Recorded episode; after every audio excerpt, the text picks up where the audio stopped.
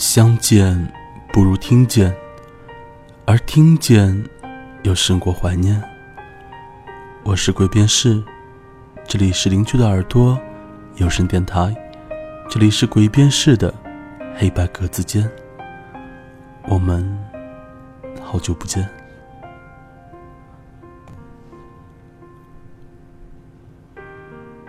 在录这期节目之前呢，我花了点时间数了一下有多少条催我更新节目的留言，最后答案是八十四条。我在打开麦克风之前呢，费尽心思想了好久好久，想怎么找出一个合理的可以被大家接受的理由，来敷衍这一段真空期没有录节目呢。结果发现所有我能想到的理由。在过往的几期节目里面都用过了，所以还是坦白吧，真的就是有点懒，没有能够顾上录节目。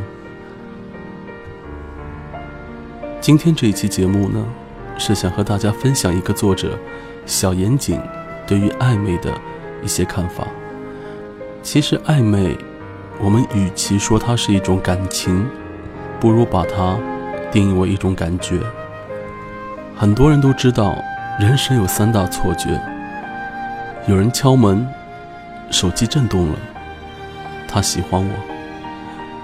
我脑子里面把这个顺序编了一下，发现这其实就是一个暧昧的一个综合体。我觉得他喜欢我，所以手机会时不时的感觉他会给我发来问候，又或者我错过了这些问候之后，他忍不住想念。敲响了我家的门，来看看我是否依旧安好。而在我看来，暧昧还有一种特别的感觉。我不知道大家有没有觉得，暧昧这两个字写起来啊，有时候特别像另外两个字：温暖的暖，味道的味，暖味。也许暧昧也是一种味道。当你在。感觉到生活饥饿、心理饥饿、精神饥饿的时候，会非常渴望有一种暖暖的味道来填补你身体上的空洞。可是吃货们都知道，有时候吃饱了你还是会觉得饿，那是因为虽然你的胃是吃饱了，但是胃部吃饱的这个感觉信息呢，要传输到大脑还是需要一段时间的。所以会造成了你的大脑神经告诉你，你还是很饿，还想吃，这样的一个错觉。暧昧这种味道，有时候也会是这样的一种美丽的误会。不知道你是否也曾被陷入过这样子的一个错觉的陷阱当中呢？不管怎么样，多多少少，希望这期节目可以给你带来的是一些。美好的回忆。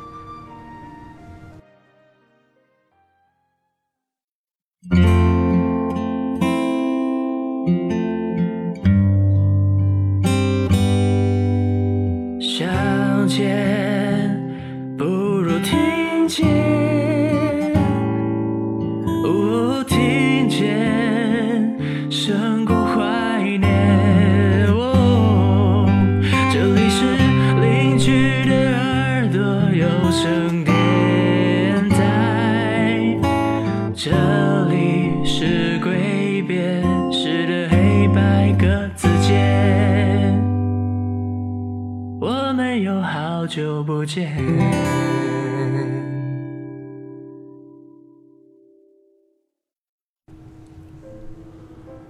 很多的感情都因为一厢情愿，最后连朋友都当不成了。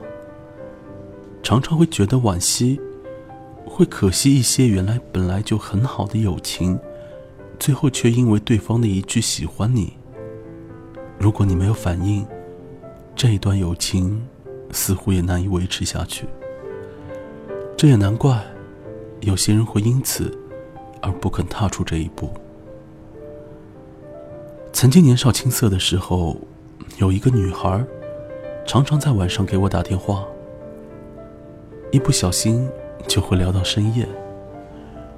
我觉得她是喜欢我的，只是我们两个谁都没有说出口。终于有一天，他牵着另外一个男生的手，出现在我的面前，说道：“今天天气不错，不是吗？”我在心里说：“是啊，好的跟世界末日似的。”那天晚上，我做了一个梦，梦到我表白了，他也答应了。我有点欣喜若狂的，难以置信。梦里面他说：“傻瓜，不信你可以捏一下自己的脸啊。”我照做了，然后我就醒了。后来我反省这段关系，才明白，这，就是传说中的暧昧。直到许多年后，我和他偶然聊起曾经的心情，他略感意外的坦诚道：“很多时候，别人联系你，主动找你，其实并不是因为别人喜欢你，而是因为，他们容易感到寂寞，所以喜欢找愿意听他们说话的人。我认识的这样的人不多，而我，恰好是其中一个。”对不起，让你误会了。那这就更惨了。你以为对方是在跟自己暧昧，结果发现他压根都没有往那个方向想，只剩下你独自的等待。我不确定他讲的是不是实话，但我知道，暧昧就是暧昧。当有一方因为对方的言行举止而产生美好的联想时，他就已经孕育了。在之后的人生，我见识到了很多暧昧的感情，琢磨着，思考着，也有了自己的看法。暧昧是什么？在我看来，可以分为主观与客观、主动与被动四个角度来分析。主动的，正如我上面自己的例子，或许可以更加极端一些。因为联想力太丰富，把对方的一个笑容、一个眼神都过度的解读，以为对方对自己有意思，从而产生了恋爱或者即将恋爱的错觉。现实中，确实有些人天性性格温和善良，习惯性的对别人好，在一方看来稀疏平常的举动，另一方则会浮想联翩，自以为是。当然，这毕竟是少数，大多数人还不至于自恋到老是怀疑别人爱上自己的。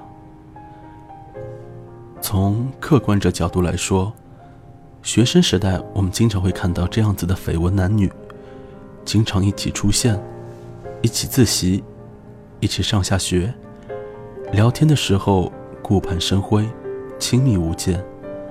就算他们本人强烈的否定。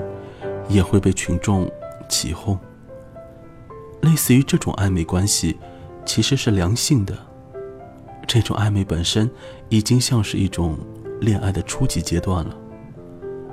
可是，往往当时双方互有好感，却碍于某种原因，不便于或彼此都在等待对方先迈开第一步，急死看戏的我们。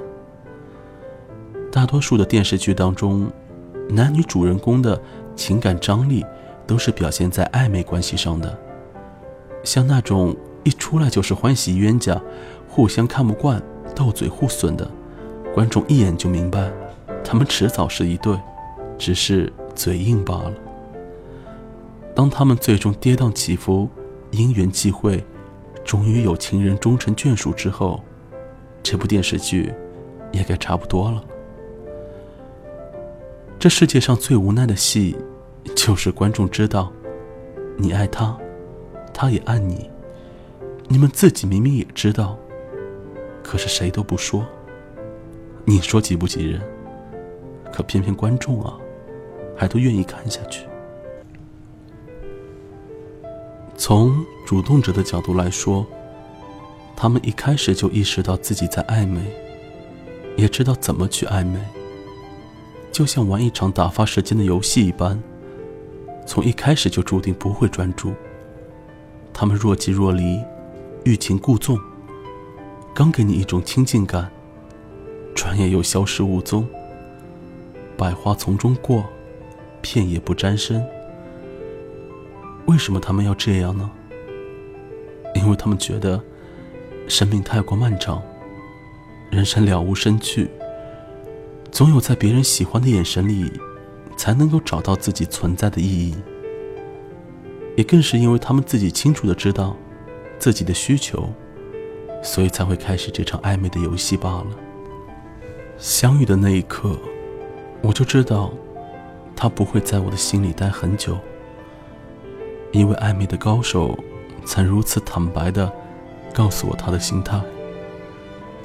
很多人表面热情，实则内心冷漠，就好像大多人说喜欢看书。其实往往只是翻开几页，就再也没有耐心翻看完一整本书了。然后搁置在书柜里，偶尔夜深人静，百无聊赖，才会在挑挑拣拣中重新捧起阅读。在虚荣与寂寞的海中，他们一天没靠岸，就一天不会停止这场起伏不息的潮汐。从被动者角度来说，你确确实实感受到了对方那不寻常的诱惑气息。当你想更靠近一步，对方却可以毫不犹豫的转身离开。你以为是在暧昧，往往那个人是在利用你的真情做游戏。你越是动情，对方越是得意，就好像被敌人俘虏的囚徒。却被好吃好喝的招待着，一天没有看到刽子手，就仍然抱着还可以活下去的希望。非要对方把话挑明了，才会给到会心一击，五雷轰顶。对方貌似给了你一个可以想象的未来，可仔细一想，又似乎什么保证都没有。对方似乎给了你美好爱情，可仔细一想，又似乎始终在忐忑不安。这是一场情感的游击战。你想一鼓作气时，对方神龙摆尾；你想偃旗息鼓时，对方鸣鼓擂擂。你开始怀疑自己是不是爱上了错的人，而对方。却总能不经意的就拨动你心中的柔软，你的理智逐渐被冲垮，你的傲慢慢慢被稀释，你开始患得患失，自轻自贱，等一个电话，等一条信息，等待着一场隐隐有预感，却从不愿面对的意外。对于这样的被暧昧者。如果你发现自己已经深陷其中，我想对你说：人生太多的麻烦，就是在于说 yes 太快，而说 no 却说的太慢。如果你希望一个人爱你，最好心理准备就是不要让自己变成非爱他不可。你要坚强，要独立，要自求多福。让自己成为自己生活的重心，有寄托，有目标，有光辉，有前途。总之，让自己有足够多的可以使自己快乐的源泉，然后再准备接受或者不接受对方的爱。一旦知道自己爱上了错的人，要敢于离开。这也是一个人心智成熟的标志。太多的人在不值得的人身上浪费了过多的感情与精力，而且到最后也不愿意醒悟，实在是令人唏嘘与无奈。喜欢一个人本是一件多么美好的事，它应该带来温暖与治愈、宁静与安心。而对于那些喜欢跟别人暧昧的人，我也只想说一句：对一个你明知道他喜欢你，而你又不喜欢他的人，请记得做到，不要在寂寞的时候找他。这是对情感的尊重，也是对别人的放过。希望每一个在爱中的人都能够尽可能的做到不欺人、不自欺，也不被人欺。我们法学院里有一种考试的题型，叫做名词解释。今天这期节目，应该就是对“暧昧”这个词所进行的一次名词解释。不知道这四种角度的分析，有没有一种，又或者是几种，是你曾经经历过的呢？不管暧昧对于你来说是温暖，亦或者是冰冷的味道，其实找到自己真正的那碗饭，才是最靠谱的。这期节目属于白色单间。我们下次再见。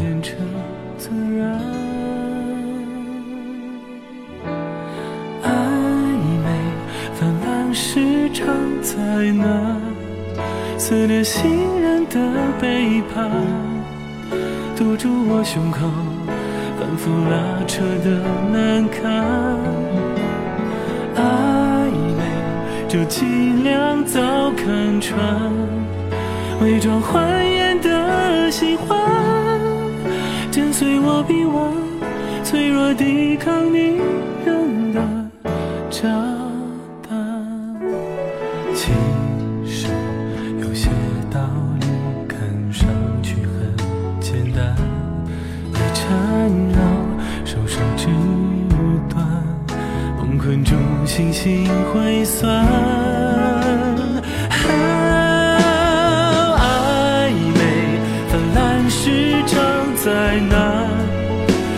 信任的背叛，堵住我胸口，反复拉扯的难堪。暧昧，这伎俩早看穿，伪装欢颜的喜欢，震碎我臂弯，脆弱抵抗你扔的，一个又一个丢了自